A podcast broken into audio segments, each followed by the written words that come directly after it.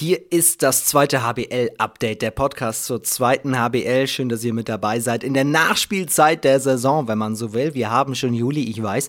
Wir haben aber noch drei Folgen im Gepäck, die schon aufgezeichnet sind. Kurz nach dem letzten Spieltag im Juni habe ich die Folgen aufgezeichnet, die jetzt in den nächsten Tagen und Wochen noch kommen. Wir blicken also ein bisschen noch auf die Schlussphase der Saison zurück. Ich habe es jetzt erst geschafft, tatsächlich diese Folgen zu schneiden im Saisonstress, im Saisonabschlussstress, muss man sagen sagen, habe ich es tatsächlich jetzt erst wieder hinbekommen mit ein bisschen Zeit. Trotzdem möchte ich euch die Folgen in voller Länge natürlich zeigen. Heute ist Florian Baumgärtner zu Gast.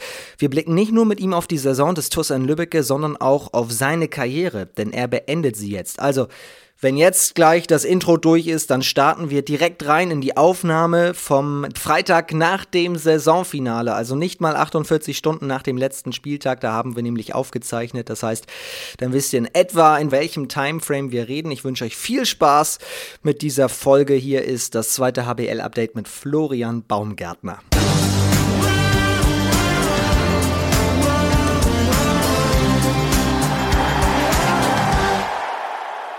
Die Saison in der zweiten HBL ist offiziell vorbei, die Podcast-Saison, aber noch nicht. Es gibt noch ein paar Folgen und heute schauen wir mal auf das, was unter der Woche so passiert ist. Am Mittwoch der letzte Spieltag in der zweiten HBL und auch vor ein paar Tagen die Verabschiedung unseres heutigen Gasts. Das war, glaube ich, sehr emotional. Da gab es ein schönes Foto auf Instagram zu sehen. Da sprechen wir jetzt drüber, blicken auf seine Karriere zurück und natürlich, was in der zweiten HBL noch so für Entscheidungen anstanden. Hier ist mein heutiger Gast, hier ist Florian Baumgärtner. Hi, ich grüße dich. Hi, moin, grüß dich. Wie geht's dir, nachdem jetzt alles vorbei ist?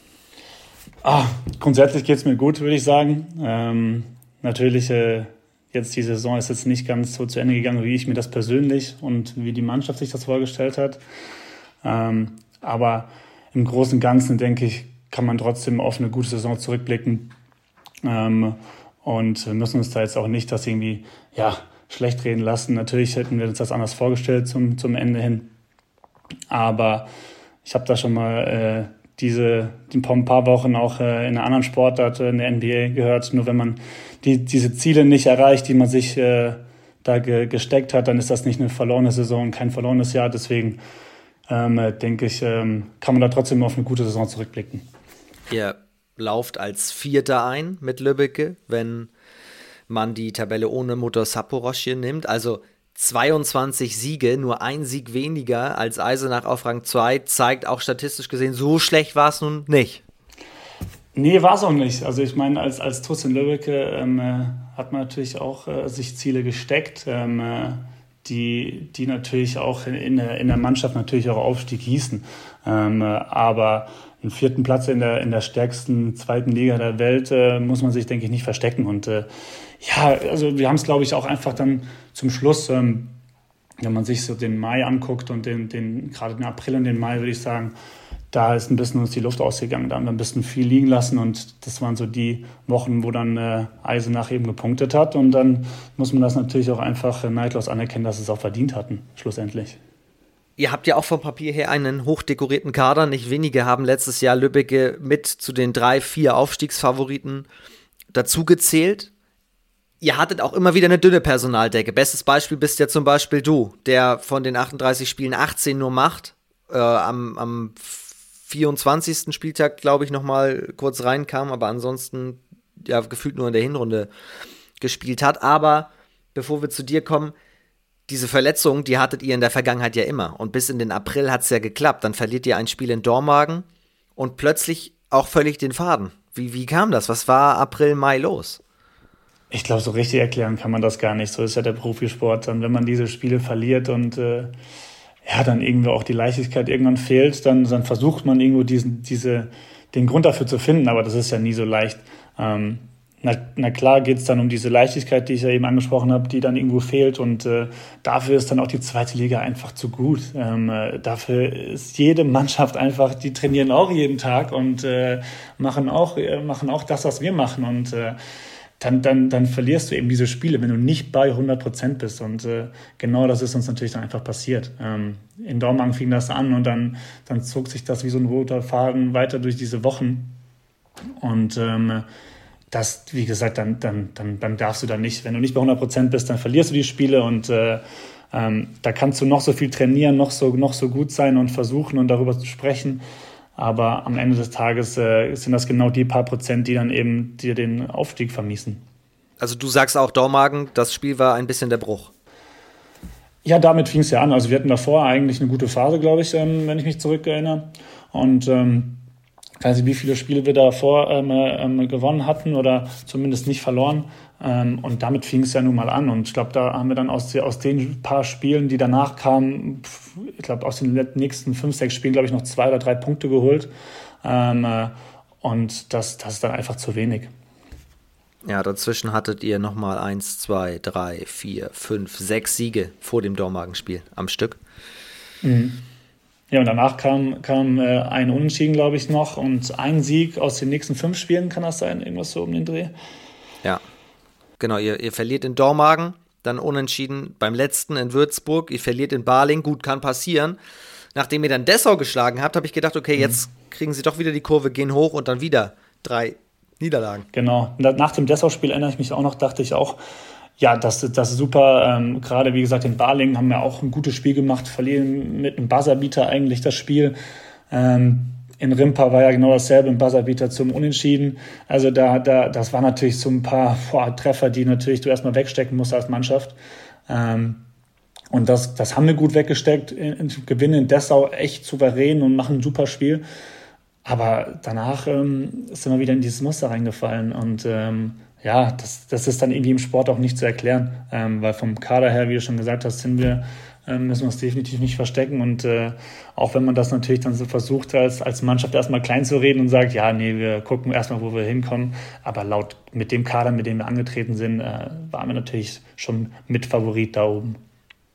Ich höre aber raus, du sagst, wenn du nicht bei 100% bist, verlierst du diese Spiele. Vorher habt ihr diese Spiele gewonnen. Das heißt, zum Schluss wart ihr nicht mehr bei 100%?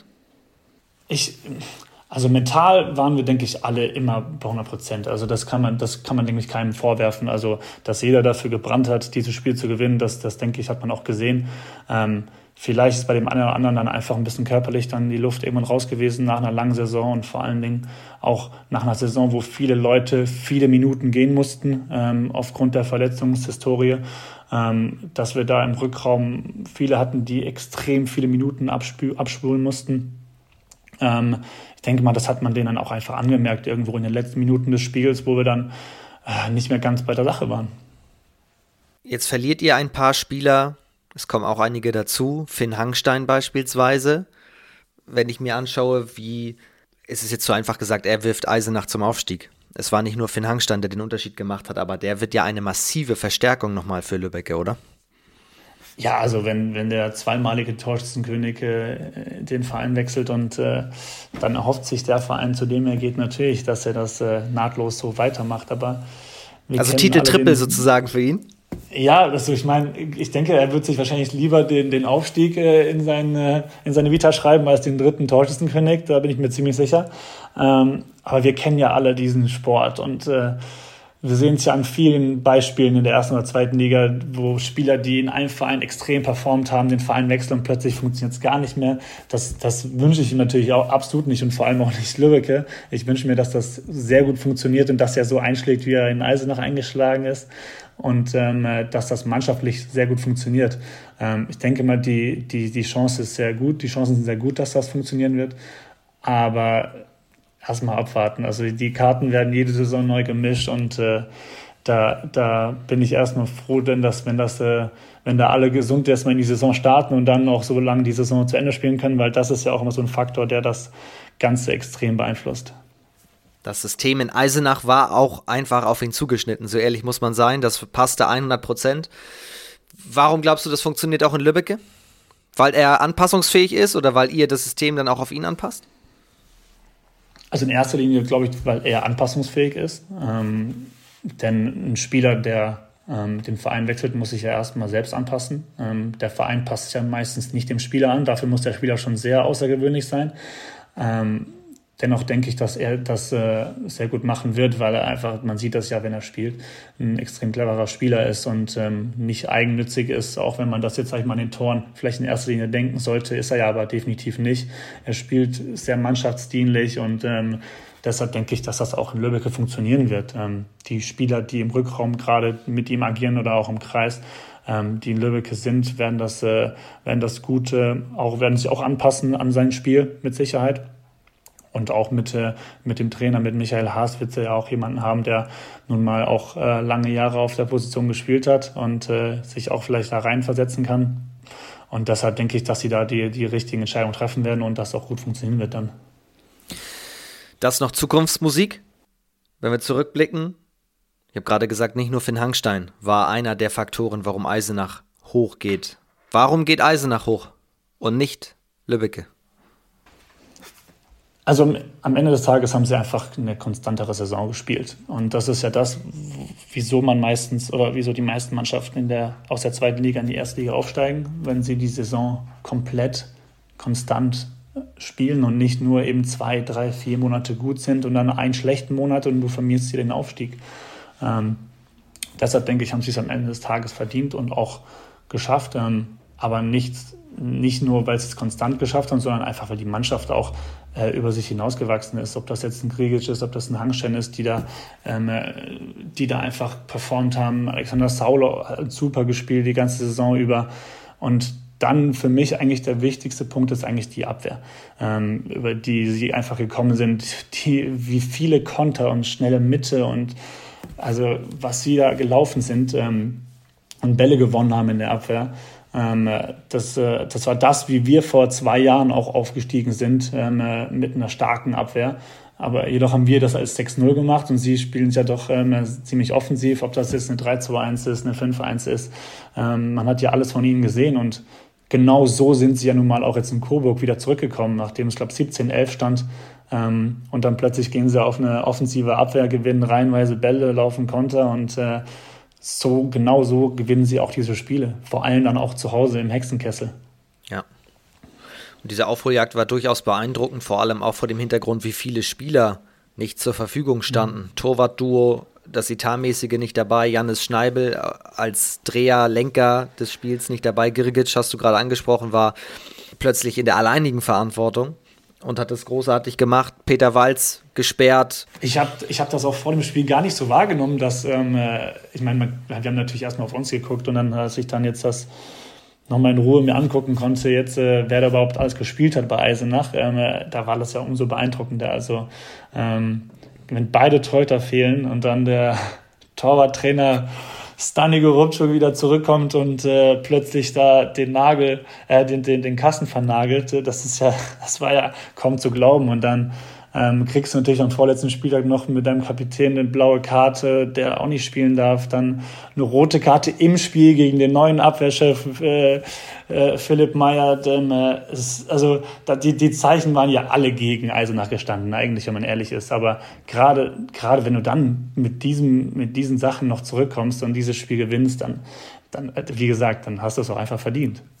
Ein Drehbuch wie man das in Hollywood nicht hätte besser schreiben können. Wir haben vor ein paar Wochen noch so viel über Fußball, Bundesliga und zweite Liga und dritte Liga gesprochen und endlich wieder ein spannendes Saisonfinale. Ja, schau einfach in die zweite Liga im Handball, in die zweite HBL. Da ist das alles sowieso gegeben. Das muss man wirklich sagen. Aber Dessau müssen wir auch nochmal hervorheben, mit die schnellste Mitte der Liga gespielt. Eine Tempomaschine, so man Löser und dann einfach nur aufgrund der, der schlechteren Tordifferenz nicht aufgestiegen. Das ist natürlich dann maximal bitter, zeigt aber auch, wie verdient es Dessau genauso hätte. Hundertprozentig. Also wer hätte vor der Saison gedacht, dass äh, Dessau mit um den Aufstieg spielen wird? Den hätte du im Vogel gezeigt, ganz klar. Ähm, aber die haben sich einfach äh, irgendwie auch, die haben auch eine wahnsinnig konstante Saison gespielt. Sie hatten wenig Ausrutscher, ähm, haben vor allem zu Hause einfach auch die Spiele extrem dominiert, in, mit, mit vor allem mit Kantersiegen gegen Top-Mannschaften zu Hause. Ähm, und die haben halt einfach auch auch eben Spieler, die über die Saison hinweg über sich hinausgewachsen sind. Äh, gerade Timo Löser, wie du schon angesprochen hast. Ich glaube, was hat er zweimal irgendwie 15 Tore in einem Spiel gemacht oder, oder was? Und ähm, Dann mit Vincent Sommer natürlich ein Denker und Lenker da, der, der das Spiel kontrolliert und diese schnelle Mitte eben, wie du schon angesprochen hast, unfassbar schnell spielt.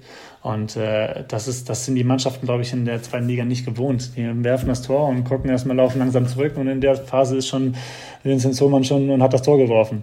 Ähm, und äh, ja, das ist natürlich auch eine, eine Handball-Euphorie da entstanden, wenn ich mir da angucke, wie die da zu Hause die HB-Pokal gegen Hannover spielen oder ähm, was war das jetzt, das vorletzte Heimspiel, da ausverkaufte Hütte und äh, dann Handballfest feiern. Ja, gegen Dresden. Ja, das war, also genau, noch Derby.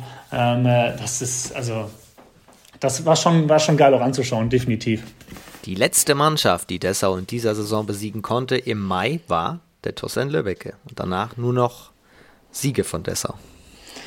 Ja, guck mal, wenn sie das Spiel gewonnen hätten, wären sie jetzt in der ersten Liga. Aber gut, wenn man das so, wenn man das so sieht, dann, dann wird man, glaube ich, am Ende des Tages nicht glücklich. Da würden wir auch uns ein paar Spiele von uns rausgucken können. Ähm, ja, Wahnsinn. Also, was die gespielt haben, gerade in der Rückrunde. Ähm, äh, ich weiß gar nicht, wo sie in der Winterpause standen, aber ähm, in der Rückrunde waren sie unfassbar konstant und äh, dann auch zu Recht da oben. Und ich bin mir sicher, wenn das alles ein paar Wochen her ist und man Abstand gewinnen kann, dann werden sie irgendwann auch stolz sein auf diese Saison. Sind sie hoffentlich jetzt schon, weil das war eine fantastische, großartige Saison von Dessau. So ehrlich muss man sein. Den einzigen Bruch hatten sie, als sie selber gemerkt haben, was hier gehen kann, als sie sich ihrer eigenen Fähigkeiten bewusst wurden. Daher die einfache Frage gilt auch für euch. Wie viel Psychologie ist Handball am Ende des Tages? Oh, wahnsinnig viel. Wahnsinnig viel. Ähm, keiner geht bewusst in das Spiel rein und sagt, ja, wenn das jetzt schief geht oder wenn das, wenn wir das gewinnen, sind wir oben. Ähm, aber am Ende des Tages ist das unterbewusst ja voll mit drin. Ähm, äh, in jedem Spiel, wo es um was geht, ähm, äh, hast du einfach ein zittrigeres Händchen, als wenn das Spiel gerade ähm, am 15. Spieltag ist. Ähm, und das hast, das hast du ja auch jetzt in Eisenach gesehen. Die hätten, wenn das vor, am 24. Spieltag gewesen wäre, wären sie, glaube ich, nicht 17-11 in, in Coburg hinten gelegen. Weiß ja nicht, aber äh, am Ende des Tages ähm, äh, musst du einfach die Sachen abrufen, gerade unter Druck, die du das ganze, die ganze Woche, das ganze Jahr über trainierst, die auch, wo du weißt, die funktionieren. Oder du hast halt eben diese Top-Spieler, die mit dem Druck umgehen können und ähm, äh, oder, oder eben mehrere Spieler, die mit dem Druck umgehen können, die, die das natürlich auch dann aus dem FF einfach können. Ähm, da werden auch so ein paar Jungs, dann äh, erkennt man erst in diesen Situationen, wie die das, äh, wie die das meistern. Viele Spieler gibt es auch, die, die die ganze Saison nicht groß rauskommen und dann bei so entscheidenden Spielen plötzlich siehst du, dass die einfach dann da ähm, performen. Ähm, und das ist ja irgendwie als Trainer ja auch schön zu sehen, ähm, äh, dass, dass es solche Spieler dann auch eben gibt, wo man dann, glaube ich, dann auch als Trainer dann sagt, okay, da kann man vielleicht doch noch ein bisschen mehr, mehr aus dem Jungen rausholen. Ein letzter interessanter Fakt aus der Statistik noch. Eisenach hat in der kompletten Rückserie kein Spiel gewonnen, bei dem sie zur Pause hinten lagen. Außer jetzt in Coburg. Hm. Und das letzte Spiel, das sie nach Pausenrückstand noch hatten gewinnen können, war das Hinspiel gegen Coburg. Verrückterweise. Also, mhm. das unterstreicht das ja alles auch nur nochmal, dass wenn du dann eben musst, dass dann die die Spieler hervorkommen, die eben eine, oder die Mannschaften, die eine starke Charakterstärke haben. Ja, hundertprozentig. Also, ja, aber da sind wir wieder beim Thema. Also, klar, okay, die hätten vielleicht auch in der Hinrunde, wie wir ja schon gehört haben, jetzt äh, zur Halbzeit hinten liegen können und das Ding wieder aufholen. Aber ich glaube, ich bin mir sicher, dass, dass sie das mit, wenn sie nicht um den Aufstieg gespielt hätten, so erstens vielleicht erstmal nicht hinten gelegen hätten, 17, 11, und zweitens auch nicht wieder aufgeholt hätten. Das ist, geht ja einher. Am Anfang bist du super nervös, beginnst nervös, liegst hinten und dann ist es ja so eine Do-or-Die-Mentalität irgendwann. Dann, dann, dann machst du die Sachen, die funktionieren, alle hauen sich in die Bälle rein und das hat man ja auch gesehen dann bei dem Spiel, wie die um die Bälle gefeitet haben dann plötzlich und äh, ähm, ich bin mir sicher, dass sie in der ersten Halbzeit genauso gekämpft haben. Aber mit der Nervosität ist das plötzlich eine ganz andere Sache. Dann, dann, dann geht plötzlich so ein Kreisanspiel eben einen Zentimeter zu tief, geht im einen Kreislauf auf den Fuß oder der Wurf geht dann an die Latte. Hat man ja auch bei den, bei den, äh, bei den sieben Meter dann gesehen. Dann geht das plötzlich mal unterkante Latte oder Pfosten raus. Und äh, glücklicherweise hat es bei ihnen am Ende ja alles funktioniert, dass es dann plötzlich dann doch noch alles reingegangen ist. Jetzt haben wir viel über oben gesprochen. Gibt es über Dessau, Eisenach und Co.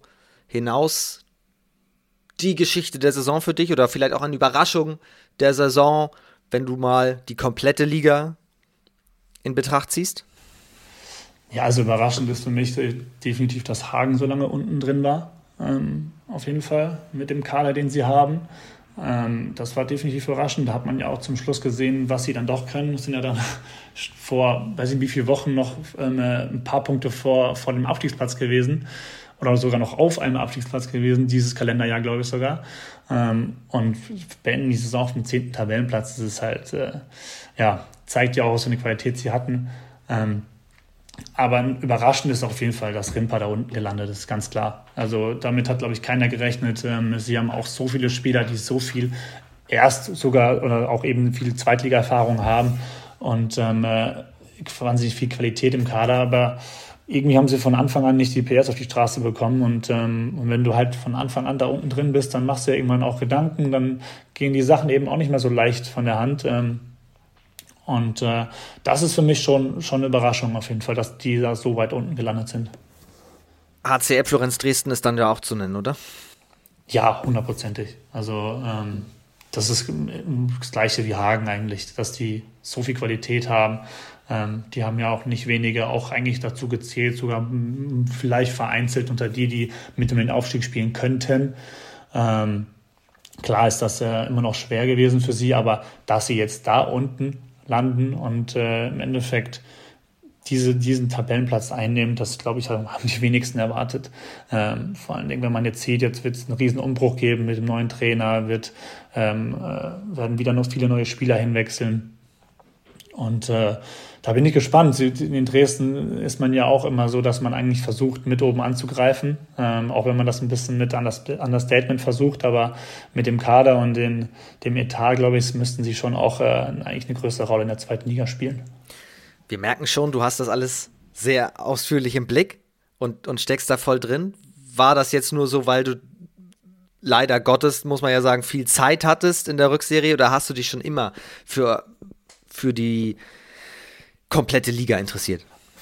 Also ich bin ein Riesensportfan, egal welche Sportart und ähm, ich interessiere mich da eigentlich für alles im Endeffekt, zum Leidwesen meiner Frau. ähm, aber dass äh, ich, ähm, nee, ich interessiere mich auch für den Handball sehr. Also auch wenn ich jetzt nicht verletzt gewesen wäre, jetzt die letzten Wochen, Monate oder auch so viel in meiner Karriere, ähm, äh, würde ich das genauso alles wissen. Mich interessiert das einfach sehr und ich unterhalte mich gerne mit anderen und telefoniere auch gerne mit, mit, mit ehemaligen Mannschaftskollegen, die dann da, äh, um mich auszutauschen und äh, da, da, da bin ich einfach gerne auch im Bilde und äh, wenn wir, wenn wir dann was, wenn ich dann was verpasse oder sowas, dann finde ich das nicht so schön. Denn wer an dich denkt, denkt logischerweise viel an Handball. Der denkt automatisch wahrscheinlich an den VfL Gummersbach beispielsweise, wo du, wo du warst, an Ferndorf und sogar an den FC Barcelona. Da kommen wir auch gleich noch zu. Wir müssen aber die Frage stellen, wenn wir auf dein Geburtsdatum schauen und sehen, das liegt im Jahre 1995. Wie schade, dass du jetzt aufhörst. Ja, sehr schade. Also die, die Finger kribbeln natürlich immer noch. Ich würde liebend gerne weiterspielen, ähm, äh, noch, noch viele Jahre. Ähm, am liebsten tatsächlich auch ein bisschen näher an der, an der Familie. Hätte ich gerne auch Handball gespielt. Ähm, äh, war ja doch jetzt dann immer eine, eine ordentliche Strecke entfernt meistens. Aber am Ende des Tages habe ich einfach so viel erlebt und bin da einfach dankbar dafür und auch stolz darauf, ähm, was ich habe erleben dürfen. Und die letzten Jahre waren einfach schon nervenaufreibend ähm, und auch kräftezehrend. Äh, ich meine, jeder, der, der viel verletzt ist oder verletzt war, ähm, äh, weiß, wovon ich spreche. Dann man, man, man verbringt mehr Zeit beim Physio oder in der Reha als in der Handballhalle und ähm, reicht mehr Krankschreibungen ein, als man, als man, äh, als einem lieb ist. Und äh, das macht dann auf Dauer einfach keinen Spaß. Für mich war der Handball immer ein Hobby. Ähm, mir hat einfach, ich, hab, ich, hab, ich liebe diesen Sport und äh, werde es auch weiterhin tun. Aber irgendwie war es dann, hat sich dann so zum Schluss angefühlt wie ein Beruf und ähm, das, das, das spätestens da war es halt für mich irgendwie so an der Zeit zu überlegen, ob es nicht äh, besser wäre, ähm, äh, den nächsten Lebensabschnitt einzuläuten außerhalb des Profisports. Und ähm, äh, glaube, dass, dass, da bin ich auch immer noch froh darüber, dass ich das getan habe. Ich habe das ja schon eigentlich ja, gegen Ende letzten Jahres äh, schon äh, verkündet und äh, dann kam ja dann wieder durch den Zufall die nächste Verletzung, Mittelhand gebrochen da und fing auch einfach nicht an, besser zu werden. Und äh, das hat mir dann auch irgendwie gezeigt, dass die Entscheidung die richtige war. Ähm, wenn man einfach so oft solche Verletzungen hat und die Mittelhand, das, das ist jetzt für mich eigentlich ein, eine kleine Verletzung gewesen ähm, äh, zum Schluss. Ähm, äh, und, aber trotzdem zeigt das einfach, dass es die richtige Entscheidung war. Ja, du warst so blöd und platt das klingt, aber der Pechvogel der, der letzten Zeit. Und wenn, wenn wir schon hören, wie du von Plural sprechen musst mit den vielen Verletzungen, die du hattest, wann warst du das letzte Mal sorgenfrei auf der, auf der Handballplatte? Wann war das? Oh, tatsächlich war das, wenn ich mich zurückerinnere, so meine, meine allererste Profisaison. Da kam ich gerade aus zwei Jahren Barcelona nach Gummersbach, beziehungsweise mit Zweitspielrecht in Ferndorf. Also 2015? Ja, wahrscheinlich, ja. 2000, Saison 15, 16 ähm, äh, müsste das so gewesen sein. Weil ähm, da kam ich gerade aus Barcelona und äh, hatte auch in, mit Ferndorf, war das glaube ich dieses Jahr, wo wir 21 Mannschaften in der zweiten Liga hatten. Das heißt, es waren unendlich viele Spiele mit der HB-Pokal und in Gummersbach noch ein paar Spiele gemacht, in Ferndorf alle Spiele gemacht und äh, dann noch in der dritten Liga bei Gummersbach 2 noch ein bisschen ausgeholfen und alle Spiele komplett verletzungsfrei ähm, äh, absolviert. Und das war auch die letzte Saison, wo ich das habe machen dürfen, ähm, äh, verletzungsfrei durch die Saison zu gehen. Und dann im, im Jahr drauf fing, fing das eigentlich schon so ein bisschen an. Ähm, äh, das, wobei das, das Jahr kann ich eigentlich auch noch so halb mit reinnehmen. Das war auch okay, da gab es nur Kleinigkeiten, die jeder Sportler mal hat. Aber dann fing das eigentlich an mit meiner, mit meiner Schienbeinsache, mit der ich ja im Endeffekt an, eigentlich fast vier Jahre zu kämpfen hatte.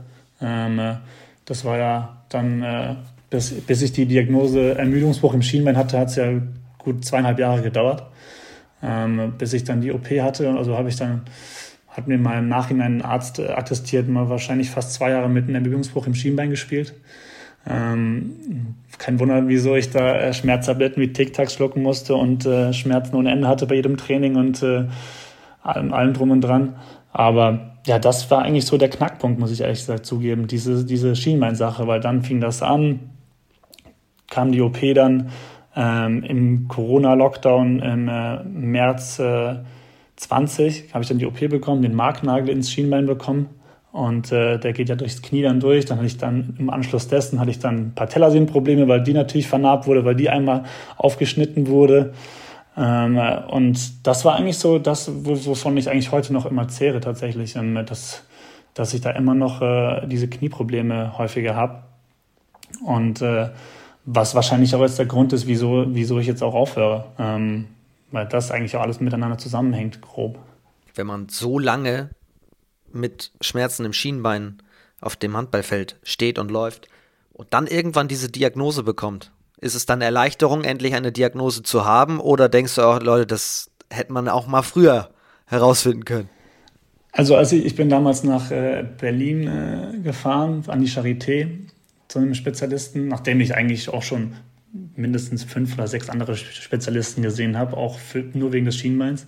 Aber als der mich dann untersuchte und ein Röntgen machte ähm, äh, und den Riss im Schienbein sah und mir dann sagte, das ist ein Ermüdungsbruch, musste ich tatsächlich erstmal lachen, ähm, weil ich eigentlich erstmal froh war, dass die Diagnose da ist. Ähm, und wenn man weiß, welche Odyssee dann da schon hinter mir lag, mit Schmerzen, ähm, häufigen Vorwürfen, warum ich denn da Schmerzen habe, auf dem MRT würde man nichts sehen und das, da, da müssen sich ja Sportler auch häufiger mit auseinandersetzen, dass wenn man da sagt, ich hatte Schmerzen und dann zieht der Arzt nichts, dann ist man plötzlich die, die Memme, die die Schmerzen hat und äh, ähm, nicht spielen kann.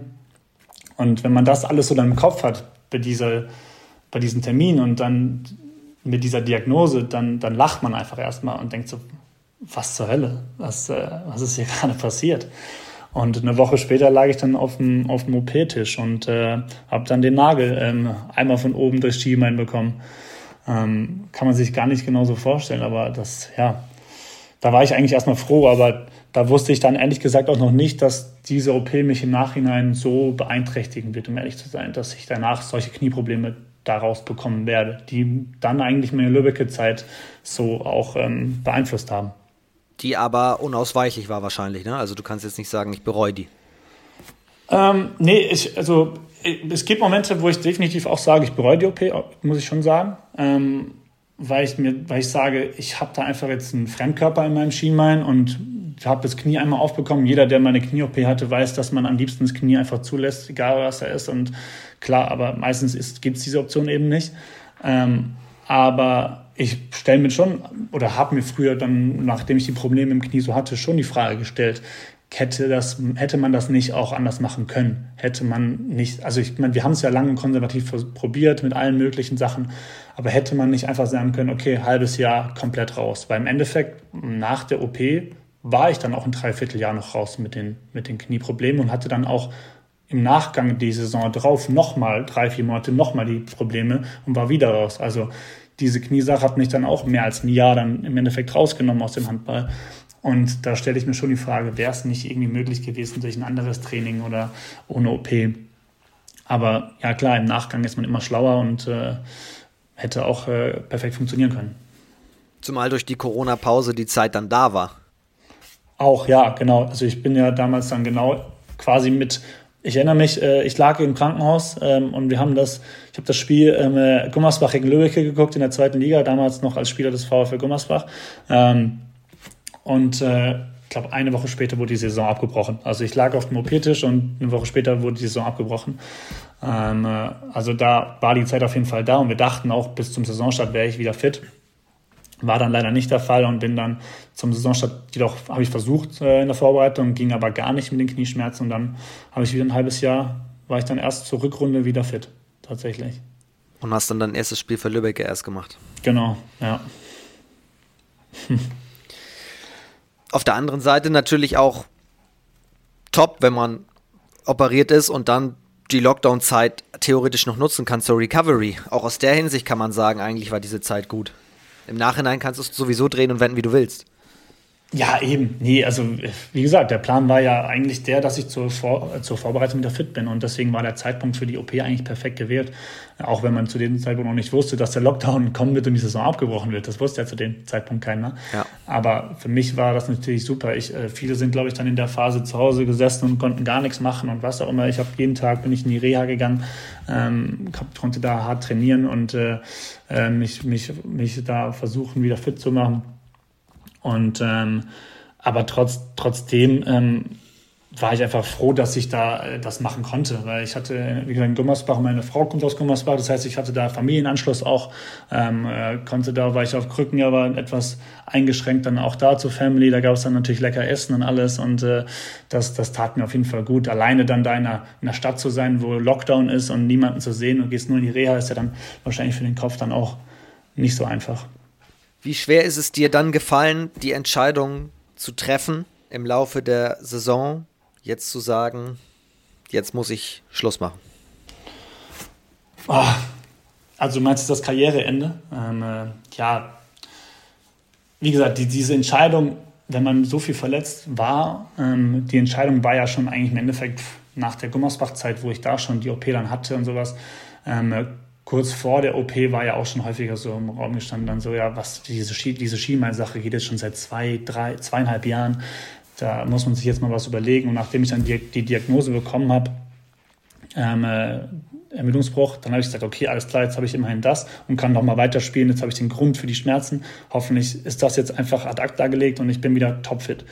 Nachdem das aber dann über die Zeit in, äh, Lübeck dann mit den Knieschmerzen ja auch nicht besser wurde, ist dieser Gedanke natürlich so langsam aber sicher immer ja, stärker in den Vordergrund gerückt und ähm, deshalb war es dann irgendwie ja auch eigentlich nur folgerichtig für mich. Ähm, wenn man sich damit so lange auseinandersetzt, ähm, dann, dann ist das einfach eine Entscheidung, die dann auch irgendwo auch leichter fällt. Also klar ist es vielleicht in dem Moment noch nicht so, aber jetzt, zum Beispiel, habe ich auch ein paar Jungs jetzt gesagt letzte Woche beim Verabschieden, ähm, ich glaube, sobald ich dann im Büro sitze und die Jungs dann in die Vorbereitung starten und ich sehe sie ähm, in der Halle und sehe ein paar Videos bei Instagram, dann wird es mir natürlich in erster Linie extrem wehtun, die zu sehen. Wenn ich sie dann morgens um sieben auf der Aschenbahn sehe, vielleicht ein bisschen weniger wieder.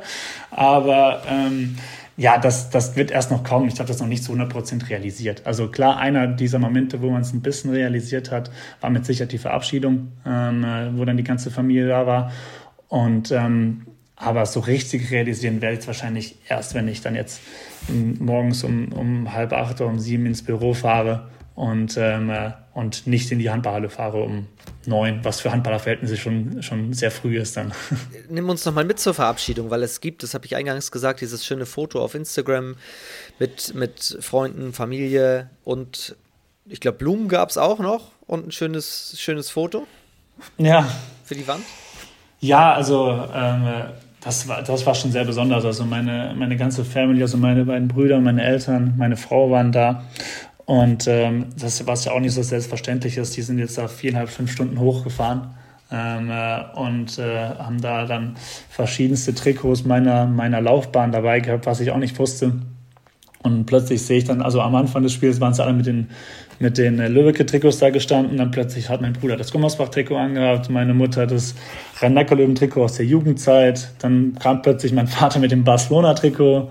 Ähm, äh, dann Dan Lübbecke wieder. Also es waren, waren kreuz und quer. Während des Spiels mal die Trikots gewechselt auch. Und äh, ja, das war, war wirklich sehr schön zu sehen. Und äh, dann später bei der Verabschiedung hat äh, Lukas aus der Geschäftsstelle von, vom TUS dann gesagt, dass doch meine Frau mit runterkommen soll, bitte. Und äh, ähm, was, was jetzt auch nicht selbstverständlich ist. Und äh, dann hat sie da auch bei der Verabschiedung dann noch einen, Strauß Blumen bekommen und was, was sehr schön war. Und äh, ja, und das war einfach ein, ein, ein, runder Abschluss dann für mich. Es war sehr schön, dass die Familie vor allem da war und äh, auch, auch der TUS hat das wirklich schön gemacht und äh, da gab es noch ein kleines Präsent dann vom, klar, dieses obligatorische Foto mit den des Teams und äh, dann gab es tatsächlich noch eine kleine Uhr vom äh, eine Lübbecke Uhr eine kleine ähm, vom äh, von, einem, von einem Laden in, in Lübbecke und äh, die auch sehr schön ist muss ich sagen also das wird ein, wird ein sehr schönes Andenken an die Zeit die am Ende des Tages für dich dann wie war, wenn wir mal die Verletzung irgendwie versuchen auszublenden. Was bleibt positiv für dich aus der Lübbecke Zeit? Ja, so Lübbecke war für mich, also erstmal war es die erste gemeinsame Wohnung mit meiner Frau. Das heißt, daran erinnert man sich. In der Phase, wo wir in Lübbecke gewohnt haben, haben wir uns verlobt und haben wir geheiratet. Das heißt, das bleibt ja auch in Erinnerung definitiv. Ähm, aber auch sportlich war es eine, war es eine unfassbar tolle Zeit. Also ich meine, wir sind im, im ersten, meinem ersten Jahr aufgestiegen in die erste Liga.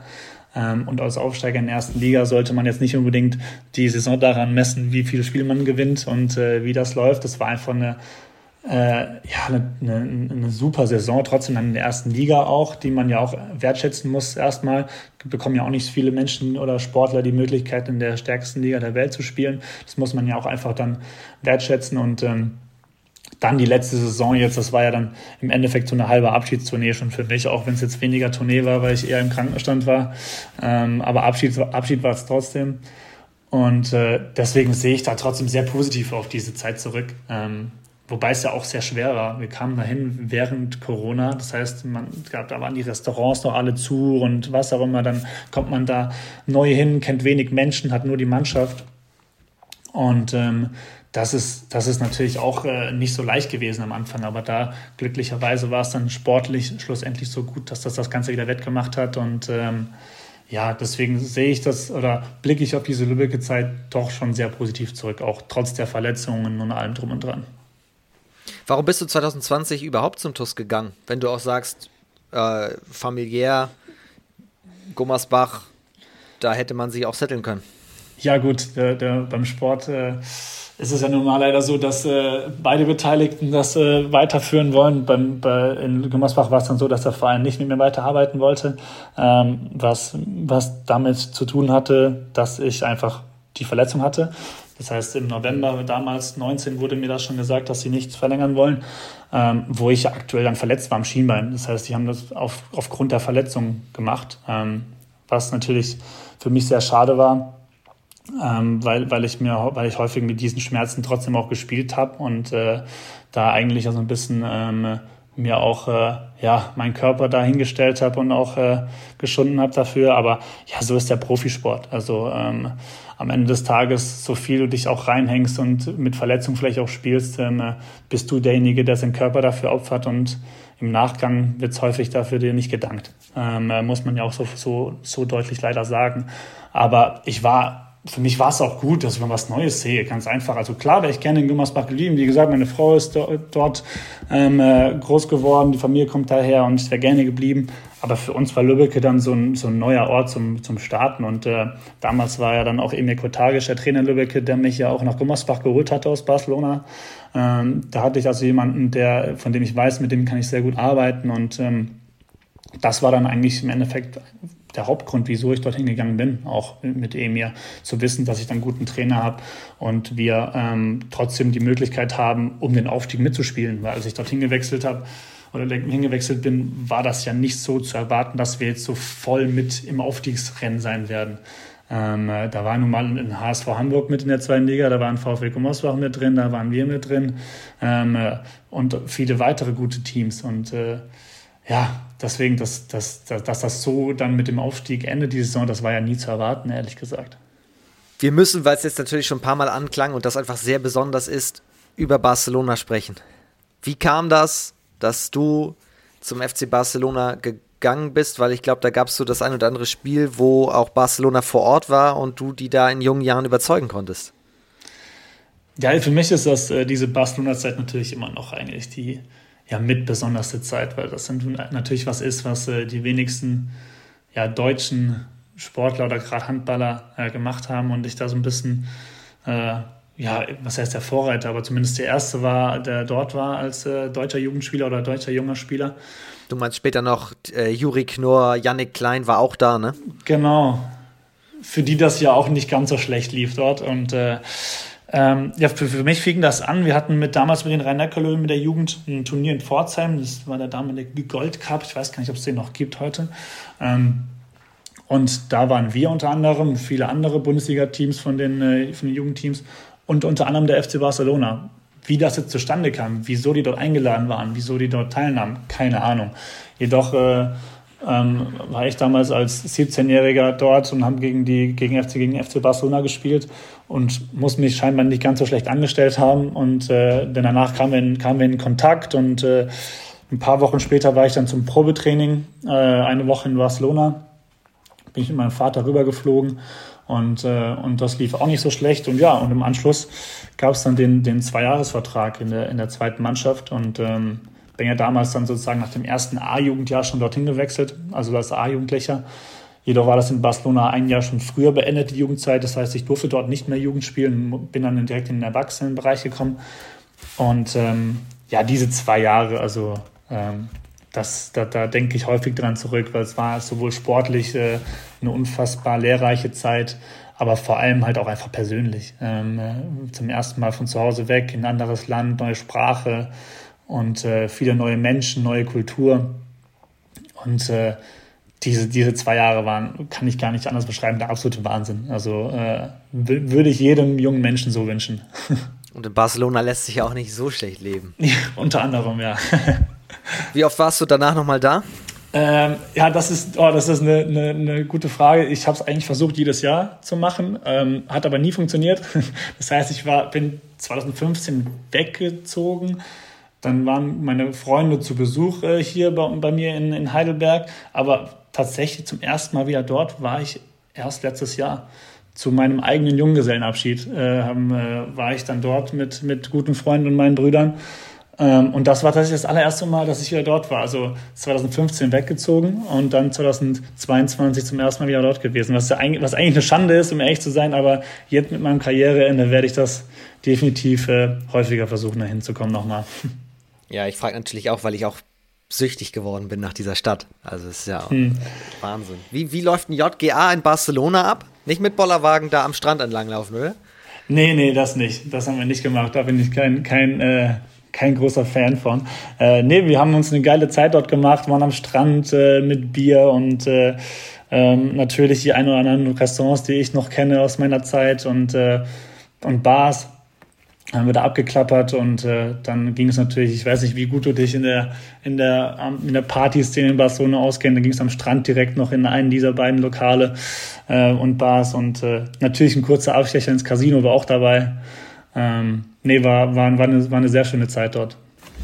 Die erste Mannschaft spielt ja im Palau Blaugrana, direkt am Fußballstadion, am Camp Nou. Wo spielt die zweite? Ähm, circa 15 Minuten außerhalb von Barcelona ist das Trainingszentrum. Ähm, da trainieren die ganzen Jugendteams, da ist das Internat La Masia, Da ist eine, also sind wahnsinnig viele Fußballplätze, die erste Mannschaft Fußball hat ihren eigenen Bereich. Und dann gibt es da noch, ähm, gab es eine Halle, dort haben dann die Basketballer trainiert, die Handballer trainiert. Und dann in meinem zweiten Jahr haben sie einfach direkt nebendran noch eine Halle gebaut, aber zweistöckig. Das heißt, unten waren dann die Futsal-Jungs, das ist halt der Hallenfußball, und oben war der Handball und die alte Halle von davor haben die Basketballer dann bekommen. Das heißt, dort wurde dann immer gespielt. Also so knapp 15 Minuten außerhalb vom, vom äh, Camp Nou, würde ich sagen. Und was lässt dich jetzt handballerisch davon so schwärmen? Was macht diese Ausbildung, das Gesamtkonzept FC Barcelona, das ja einfach auch dazu führt, dass es die beste Mannschaft Europas ist, dass das so gut funktioniert? Ja, das, ist, das, das, das bin ich schon häufiger gefragt worden. Das ist, also, ich erinnere mich einfach nur an die, an die Zeit, dass es im Training einfach auch nicht zur Sache ging. Also da wurde, da, was wir da weggerannt sind und was da trainiert wurde, ähm, das war einfach gerade individuell für jeden Spieler und jeden Sportler extrem wichtig. Ähm, das, da wurde ein groß, großer Wert drauf gelegt. Ähm, aber am Ende des Tages wurde auch sehr großen Wert darauf gelegt, dass die Mannschaft einfach funktioniert. Sowohl zwischenmenschlich als auch auf dem Feld. Und ähm, ich meine, ich bin damals als 18-Jähriger dorthin gekommen. Heute, die 18-Jährigen sind äh, schon ein bisschen weiter, als ich es damals war. Also für mich war das ein Riesenschritt damals aus der Jugend dann da in den, in den Herrenhandball zu kommen. Heute, die heut, heutigen 18-Jährigen spielen dann in der ersten Liga und spielen eine große Rolle und was auch immer alles. Das war bei mir definitiv nicht der Fall. Und deswegen war, hatte ich halt dort die Möglichkeit, noch extrem zu wachsen. Also ich war einfach noch lange nicht auf dem Level, ähm, dass ich mir damals vielleicht erwünscht hätte oder vielleicht auch andere Trainer erwünscht hätten. Aber das war natürlich meine Chance, damals dann daran zu wachsen. Und äh, ich denke, das war gerade dieser individuelle Fokus im Training, der dann mir extrem geholfen hat und äh, diese zwei Jahre dann auch dann eben mir geholfen haben, überhaupt dann in die Chance zu kommen, nach Deutschland in die zweite oder erste Liga zu wechseln.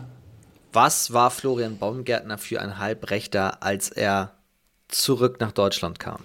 Also ich würde sagen, grundsätzlich ein spielstarker Halbrechter. Nicht auf jeden Fall kein 1 gegen 1 Spieler. Das äh, war ich nie, werde ich nie sein. Und äh, das äh, wurde auch nie von mir erwartet, glücklicherweise. Ich war aber ein spielstarker und wurfstarker Halbrechter, würde ich sagen. Ähm, Gerade so Kreislauf haben, glaube ich, viel profitiert mit meinem Spiel, ähm, äh, weil natürlich die Abwehr häufig ein bisschen oder sehr rausgerückt ist und dann der Kreislauf viel Platz hatte. Die Außen hatten viel profitiert von meinem Spiel. Ähm, und äh, ja, abwehrstark war ich jetzt auch nicht zwingend, äh, definitiv nicht in der Phase. Das ist über die Jahre ein bisschen besser geworden, aber ähm, für den Mittelblock hat es nie gereicht, außer eine Saison in Ferndorf. Da muss man Michael Lesch nochmal fragen, das hat super funktioniert ähm, äh, mit dem Klassenerhalt. Aber ja, als ich da zurückkam, war ich definitiv schon ähm, äh, eher ein spielerischer Halbrechter und nicht so die, die klassische 2,6 Meter Wurfkuh, den man, die, die häufiger leider so betitelt wird. FC Barcelona auf der einen Seite, VfL Gummersbach auf der anderen Seite. So unterschiedlich diese Vereine jetzt auch auf dem Blatt Papier aktuell sind oder auch zu der Zeit damals, lässt sich doch eine Parallele finden, dass beide auf ihre eigene Weise alleine durch den Namen schon eine gewisse Wucht auch auf die Spieler ausüben? Auf jeden Fall. Also was, das merkt man ja schon, wenn man jetzt mit, sich mit Leuten unterhält, die mit dem Handball jetzt nicht täglich zu tun haben und man, man sagt dann, dass man spiele Handball und dann, ja, wo spielst du denn? Wenn man dann sagt FC Barcelona, dann weiß jeder Bescheid. Daran, allein daran erkennt man das. Dasselbe findet man auch beim VfL Gummersbach. Leute, die sich nicht mit dem Handball beschäftigen, kennen alle den VfL Gummersbach.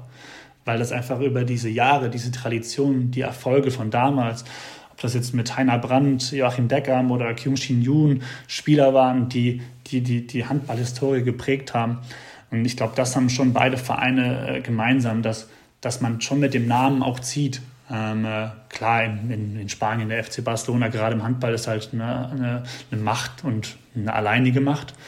Im, in Deutschland ziehst du auch mit dem Namen VfB Gummersbach halt eben immer noch Leute und Fans und Sponsoren. Da da hat man, glaube ich, als Marketingchef ein leichteres Spiel, als wenn man das jetzt irgendwo, ähm, ohne das jetzt despektierlich irgendeinem anderen Verein gegenüber zu meinen, irgendwo auf dem Land ist. Ähm, das ist einfach ein leichteres Geschäft, ganz einfach. Also du musstest gar nicht überlegen, ein sogenannter No-Brainer, als damals von Gummersbach die Anfrage kam. Ja, also ich war damals, das, ich war damals auch zum Probetraining dann da. Ähm, klar, in Spanien konnte, konnte jetzt keiner, der verantwortlich von Gummersbach ein Spiel von mir gucken, ist jetzt keiner rübergeflogen, das ist nicht wie im Fußball, sondern dann wird halt gesagt, kommst du vorbei, trainierst du mal zwei, drei Tage mit. Habe ich dann gemacht. Ich erinnere mich an mein allererstes Training dort und ich, ähm, ich stach dort heraus wie, wie sonst was. Und im Nachgang wurde, man, wurde mir dann erzählt, dass die Mannschaft am Tag vorher Karneval gefeiert hat und äh, kaum geradeaus laufen konnte. Ähm, und ich habe gedacht, ich wäre der größte Spieler der Welt, wie ich da, also pff, lief alles wie am Schnürchen. Und dann, wie gesagt, wurde mir erzählt, dass die ähm, ja, einen Tag vorher Karneval feiern waren. Und nur wegen mir an dem Tag um 12 Uhr zum Training erscheinen mussten, damit sie einfach nur ein bisschen mich äh, beobachten können. Ähm, ja, aber mir hat's geholfen. Ich konnte danach meinen Vertrag unterschreiben, bin nach Gummersbach gewechselt, also ähm, hätte es nicht besser laufen können. Aber ja, das äh, nur, nur, nur dazu. Und die Mannschaft hat es dir auch nicht so übel genommen im Nachhinein? Ähm, doch schon, also, aber es wurde drüber gelacht. Also, äh, sie haben natürlich gesagt, dass ich ja mich nämlich auch dann, ich war mit Gummersbach ja dann auch glücklicherweise noch ein, zwei Mal äh, auf dem Karneval unterwegs oder beim Karneval unterwegs und äh, wir hatten meistens den Tag danach frei, aber wir hatten auch mal eine Einheit am Tag danach und deswegen wusste ich dann auch, wie die sich gefühlt haben mussten damals. Ähm, aber ja, gut, wenn der Trainer sagt, das ist Training, dann ist Training. Da, da guckst du als Spieler zweimal. Die eigentliche Frage ist natürlich, warum hat Gummersbach dich nicht schon am Tag vorher einfliegen lassen zum Karneval? Das, das, die, die Frage stelle ich mir heute noch. Wir haben aus der Zeit in Gummersbach eine Stimme bekommen, eine kleine Sprachnachricht von einem gewissen Tobias Schröter, mit dem du, glaube ich, sehr gut befreundet bist, oder? Ja, auf jeden Fall. Wir haben die fünf Jahre Gummersbach zusammen gespielt und zusammen gewohnt, Auswärtsspiele zusammen in den Zimmern verbracht, also viele Nächte zusammen verbracht, ähm, Junggesellenabschiede jeweils voneinander miterlebt. Also das kann man definitiv so sagen. War er auch in Barcelona dabei? Er war mit in Barcelona dabei, ja. Ja, mal schauen, ob er auch darüber berichtet. Hier kommt auf jeden Fall Tobias Röth. Okay. Moin, moin, lieber Flo, Florian, Baumi, Hightower.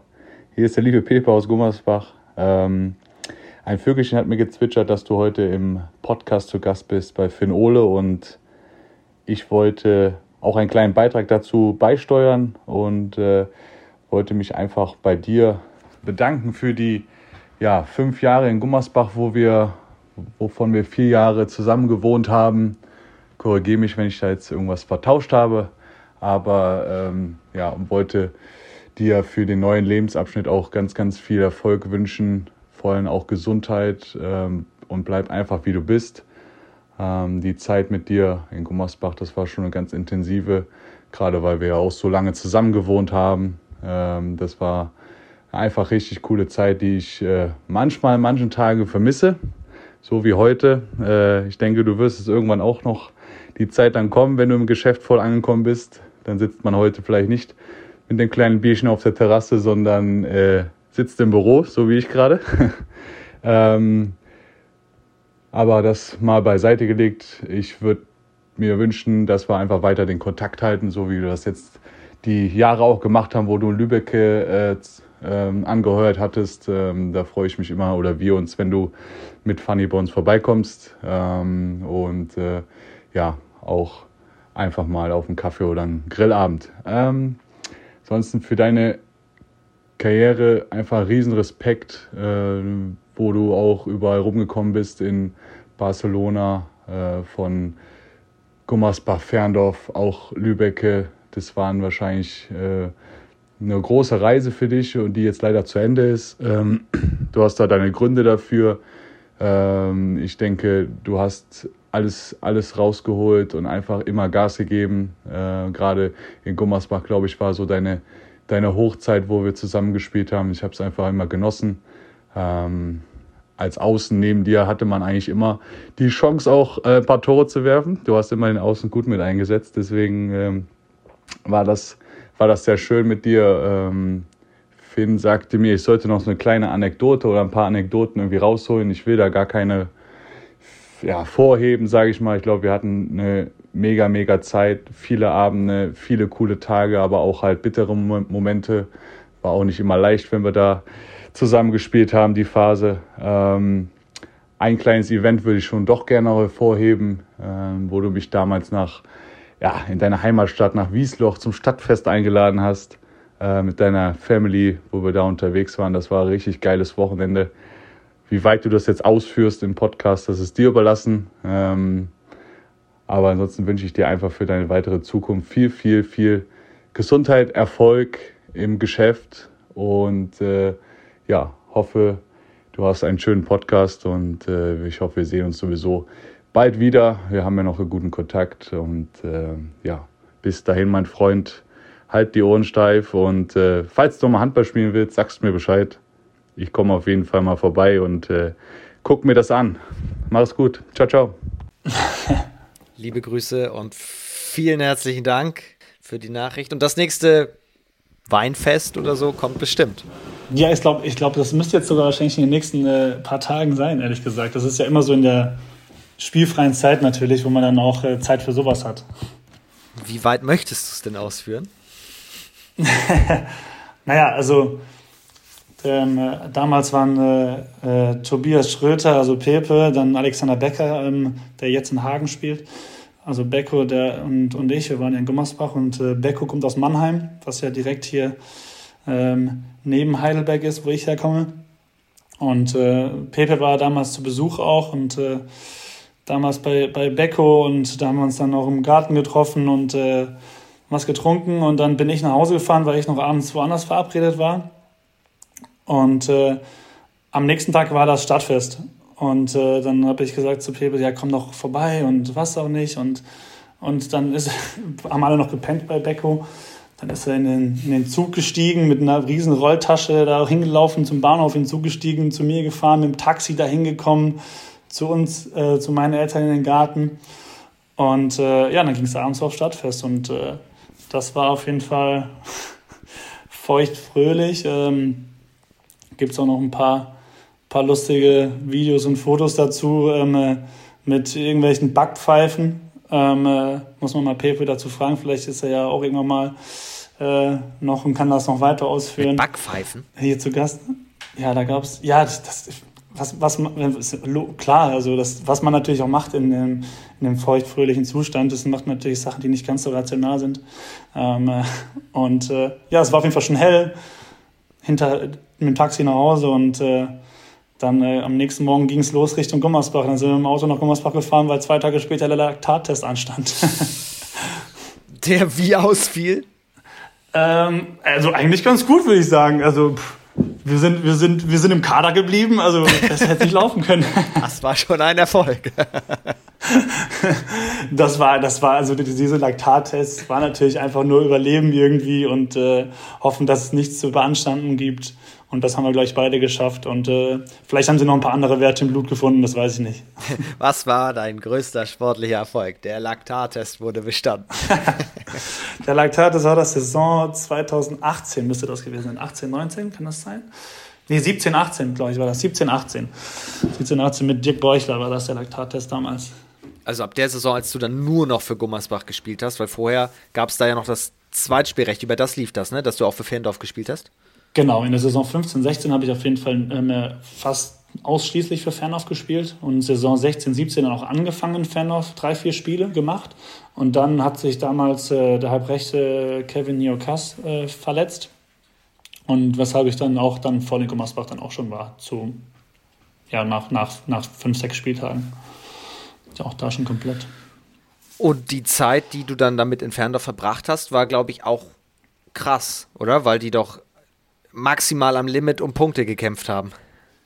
Ja, auf jeden Fall. Fernhoff äh, ist ein super geiler Verein. Also das kann man nicht anders sagen. Wahnsinnig familiär, super Fans. Ähm, äh, ne, die Hölle Stählerwiese, das ist, äh, das ist unglaublich da die Stimmung. Und äh, ja, es ist einfach, einfach ein toller Verein, weil, weil der Handball dort gelebt wird. Und äh, diese, diese Zweitligasaison damals war ja schon dann erstmal eine Riesensache, weil in Fernhof ist das nicht selbstverständlich, dass man da, da Zweitliga-Handball dann sieht und, und äh, dann haben wir dann eine super Mannschaft gehabt, eine junge Mannschaft und die sich da auf dem Feld äh, zerreißt und ähm, haben dann auch schlussendlich den Klassenhalt geschafft, was dann so gefeiert wurde wie die deutsche Meisterschaft und äh, das ähm, äh, ja, das war schon eine super, super geile Zeit, wo, wo, wo ich auch immer noch auch häufig zurückblicke. Wenn du auf die gesamte Laufbahn zurückblickst, mit den Anfängen Heidelberg und Umgebung, Barcelona, dann ab ins Bergische, jetzt noch Lübbecke. Ganz allgemein gefragt, wie blickst du darauf zurück? Mit wie viel Zufriedenheit? Äh, was, was hätte man anders machen können? Oder bist du 100% fein damit? Ich, also erstmal bin ich äh, einfach stolz darauf und auch froh darüber, einfach welche Menschen ich da kennenlernen durfte und äh, was für Erfolge ich in der Zeit auch hatte. Ähm, sowohl die, die schönen Dinge, ob das jetzt diese ganzen Jahre waren, einfach nur mit tollen Spielen und allem drum und dran. Aber auch, dass ich mir nie was vorwerfen musste, äh, weder Wechsel, die ich hätte anders machen wollen, noch dass ich mir Sachen, die ich dort falsch gemacht hätte, das, das, da bin ich alles im Reinen, mit, mit bei allem im Reinen mit mir. Ähm, ich glaube, ich habe immer die richtige Entscheidung getroffen. Ich meine, wenn man sich so die Vereine anguckt, äh, kann ich kann ich dann nicht nichts beanstanden und äh, auch die die Zeit, in, die ich in den Vereinen verbracht habe, würde ich nichts daran ändern wollen. Ähm, so, so negative Dinge wie ein Abstieg gehören nun mal leider dazu zum Sport ähm, und äh, auch daran hatten wir haben wir daran haben wir viel gelernt und äh, nee, ich blicke einfach auf sag ich mal, den Profisport gemessen zehn unfassbar geile Jahre zurück. Also das, äh, das kann ich nicht anders sagen. Also das, äh, das ähm, ja, da, da freue ich mich auf jeden Fall, dass ich so eine Karriere hatte. Und äh, klar ist mit 28 jetzt vergleichsweise früh das Ende, aber wer sagt schon, wann da, wann, es das perfekte Ende gibt? Ich glaube, das, das gibt es nie so richtig. Und, und deswegen sehe ich das eigentlich alles ähm, jetzt auch sehr positiv und freue mich auch darauf, was jetzt noch auf uns wartet. Das ist die entscheidende Frage zum Schluss dieses Podcasts. Wie geht es denn jetzt weiter eigentlich? Also ich äh, hatte schon immer den, den Plan, irgendwann in die Heimat zurückzukehren. Ähm, das das gab es schon immer. Wir haben bei uns in der Heimat äh, ein Familienunternehmen, wir machen Zäune. Ähm, äh, hier direkt im Dorf im Endeffekt. Gartenzäune? Genau, Gartenzäune, also ganz klassisch die Doppelstabmatten aber auch, ähm, aber auch so Gabionen, diese, die, die Zäune, in die man äh, die dann Steine einfüllen kann. Das machen wir. Ähm, Drahtmeier, falls jemand sich das mal äh, genauer angucken möchte. Vielleicht auch schon mal auf einem ein oder anderen Polo, auf irgendwelchen Handballmannschaften schon mal gesehen. Äh, in Magdeburg zum Beispiel waren wir lange hinten auf dem Polo drauf oder sowas und äh, ähm, äh, das kann man sich ja mal angucken. Wenn jemand einen Zaun braucht, kann er gerne auf uns zukommen. Nein, aber da werde ich auf jeden Fall anfangen zu arbeiten. Meine Brüder arbeiten dort schon, beide, meine Eltern. Und ähm, da freue ich mich jetzt sehr drauf, dass es jetzt, äh, ja, was ja schon immer geplant war, wo, wo der Handball ein bisschen dazwischen kam. Ähm, äh, und ja, das wird jetzt zum, zum Anfang Juli anfangen. Wie, wie technologisiert ist das? Produziert ihr die oder wenn ich jetzt einen Garten habe und ich rufe dich an, kommst du bei mir vorbei und haust die Hölzer rein und ziehst auch den Draht daran? Also, äh, also erstmal kannst du dir eine App runterladen, da kannst du dir das Ganze angucken. Wenn du einen Garten hast, kannst du dir das in, äh, in VR ähm, angucken. Wow. Ähm, äh, also äh, das, das, das kannst du dir direkt in den Garten reinstellen, den Zaun, der wird dann da rein projiziert, dann kannst du mal gucken, wie das aussehen könnte bei dem Garten. Und wenn du das dann gemacht hast, dann äh, schickst du das Angebot durch und äh, beziehungsweise schickst du da die Anfrage durch, dann kriegst du da ein Angebot für. Und dann im besten Fall, ich meine, wenn du jetzt in den Zaun äh, holen würdest oder bräuchtest, dann würde ich vielleicht auch vorbeikommen, extra. Dann machen wir noch einen Live-Podcast dabei. ja, können wir gerne machen. Also da bin ich, bin ich sofort dabei, aber im Normalfall bin ich wahrscheinlich nicht derjenige, der jetzt dann zu dir in den Garten reinkommt und äh, das einbauen wird. Also du wechselst jetzt, um ernst zu werden, an den äh, Schreibtisch. Genau. Also ich, also erstmal wird es jetzt ein Jahr lang so ablaufen, dass ich mir alle Abteilungen erstmal angucken werde. Man muss sich ja, da ich jetzt die letzten Jahre natürlich nicht zwingend in dem, in der Branche aktiv war, habe ich natürlich vergleichsweise wenig Ahnung davon und ähm, werde jetzt erstmal ein Jahr lang alle Abteilungen abklappern. Das wird jetzt, so wird es die ersten zwölf Monate aussehen erstmal. Eigentlich hast du den falschen Namen. Eigentlich müsstest du Florian Zaungärtner heißen. Ja, das stimmt. Also das stimmt. Das wäre wär besser. Aber das ist ja der, der Familienname meiner, mein, meines Vaters, Baumgärtner. Meier ist der Familienname meiner Mutter. Deshalb heißt die Firma auch so. Ähm, kann, kann, konnte man sich ja nicht aussuchen mit dem Meier dann. Dann viel Erfolg dabei. Auf jeden Fall. Äh, bei dem Wechsel. Wir hatten das neulich mit Marcel Schliedermann hier schon, wie wichtig das ist, auch sich als Handballer schon Gedanken zu machen für die Zukunft, sei es indem du in ein Unternehmen gehst oder zu einem Partner, Sponsor gehst äh, oder studierst, Netzwerk aufbaust und, und, und. Ja, ganz wichtig. Also ich meine, ich glaube, die meisten Handballer ähm, wissen darüber Bescheid, dass sie eben im Normalfall, außer du bist jetzt einer der Topstars, ähm, definitiv nicht ausgesorgt haben nach ihrer Karriere ähm, und äh, da vorsorgen müssen, ob das mit einer Ausbildung ist, mit einem Studium oder, oder sonstigem, ähm, dass man eben den nahtlosen Übergang dann von, von der Sportkarriere zum Büroalltag findet eben. Und äh, ich glaube aber, die meisten, die meisten Handballer wissen darüber Bescheid und, und machen das auch. Also da gibt es ja andere Sportarten, wo das nicht unbedingt der Fall ist. Bei welchem Handballer stehen eure Zäune schon im Garten? Ähm, bei verschiedensten tatsächlich. Ich, ich weiß auch zum Beispiel, um, um, zum Beispiel auch der, der, Hallen, äh, der Hallensprecher in, in Gummersbach oder der Hausmeister in Gummersbach haben auch einen Zaun von uns äh, oder auch Geschäftsstellenmitarbeiter hier und da.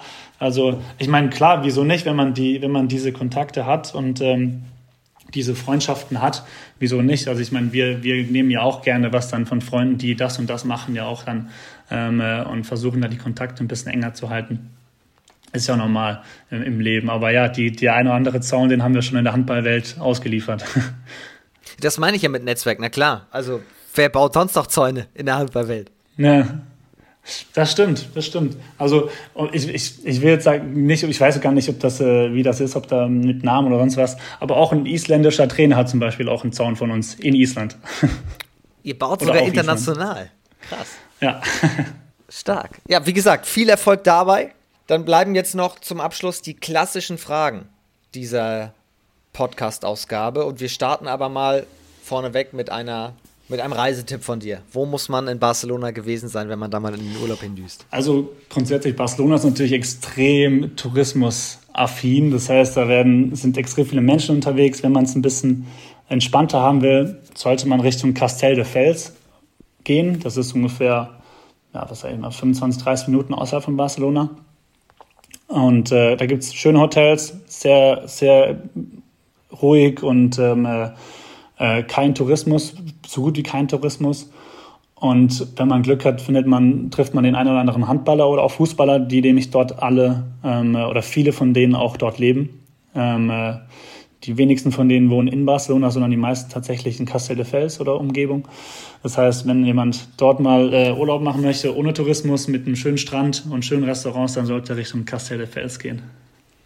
Bisschen westlich, ne? Am Flughafen noch vorbei.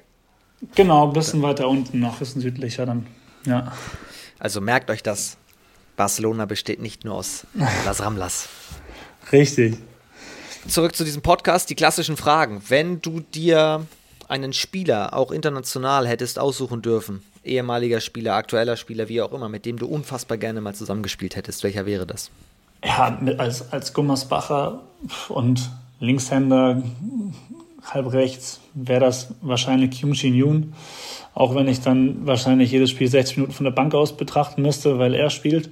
Aber ähm, ja, das wäre schon was, was ich sehr gerne erlebt hätte, weil, weil man natürlich in Gummersbach damit viel konfrontiert wird und äh, gerade dann mit der Nummer mit der Nummer sieben und halb rechts, dann wird natürlich dann immer danach gemessen, was natürlich nicht ansatzweise erfüllt wurde.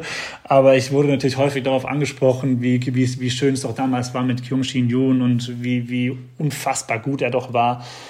Ähm, und äh, das hätte ich tatsächlich sehr gerne erlebt, wie, wie er den Handball geprägt hat und äh, ja auch wie er dominiert hat damals auch einfach.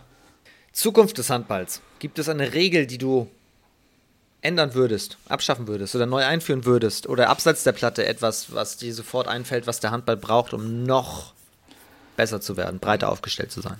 Ach, schwierig. Ähm, es gab ja in den letzten, was ist, zwei, drei Jahren ein paar Regeländerungen, die das den Sport erstmal deutlich schneller gemacht haben und auch, ja, ob das jetzt die schnelle Mitte ist, ob das das Zeitspiel mit den Pässen ist. Ähm, muss man nicht alles gutheißen. Das mit der schnellen Mitte finde ich zum Beispiel sehr gut. Das macht den Sport sehr schnell und äh, attraktiver, finde ich auch. Auch wenn die, die Lunge darauf ein bisschen zu Lasten geht für den Sportler selbst. Aber ähm, gerade, oder das mit, den, mit dem Zeitspiel, da finde ich es häufig ein bisschen das würde ich sagen, ist irgendwie noch nicht so zu 100 Prozent ähm, ausgereift, weil es dann doch Mannschaften gibt oder man kann das ja doch noch in die Länge ziehen mit dem Zeitspiel. Wenn man das wirklich drauf anlegt, gehst du jedes Mal wieder ins Foul, ins Foul. Ich glaube, da könnte man meines Erachtens auch einfach früher dann auch einfach abpfeifen. Ich glaube, die wenigsten Schiedsrichter pfeifen ja wirklich Zeitspiel ab, bevor diese vier Pässe oder damals sechs Pässe gespielt wurden. Ähm, äh, ich glaube, das könnte man vielleicht noch machen, aber ansonsten fällt mir jetzt auf die Schnelle jetzt nichts ein, was ich äh, ändern wollen würde oder ja, was noch fehlt. Ich danke dir sehr. Ich danke dir für deine Zeit heute, wünsche dir natürlich vor allem gesundheitlich erst einmal alles Gute und dass du dann in der Arbeitswelt, wie auch immer man das jetzt definieren würde, du weißt, was ich meine, gut ankommst in der Zeit nach dem Handball und dann wünsche ich dir viel Erfolg beim Zäune bauen und danke dir erstmal, dass du heute nochmal bei uns zu Gast warst im Podcast. Vielen Dank, dass ich äh, da sein durfte und äh, dir natürlich aber auch erstmal alles Gute. Du wirst ja auch einen neuen Job Richtung einschlagen. Und äh, ich werde dich, denke ich, häufiger hören, du mich wahrscheinlich weniger häufig. Ähm, außer ich schreie laut genug vom Sofa dann. Ähm, Dankeschön und äh, ja, ich denke mal, wir wird sich trotzdem in den deutschen Handballhallen bestimmt mal sehen, denke ich. Ja, das glaube ich auch. Nächste Saison werde ich sicherlich auch mal bei dir unten da sein. Das würde mich sehr freuen. Sehr gerne, komme ich gerne darauf zurück. Das war die Folge mit Florian Baumgärtner. Die nächste Woche ist Moritz Strohsack zu Gast von Balingen vom Meister. In diesem Sinne, bis nächste Woche. Alles Gute und tschüss.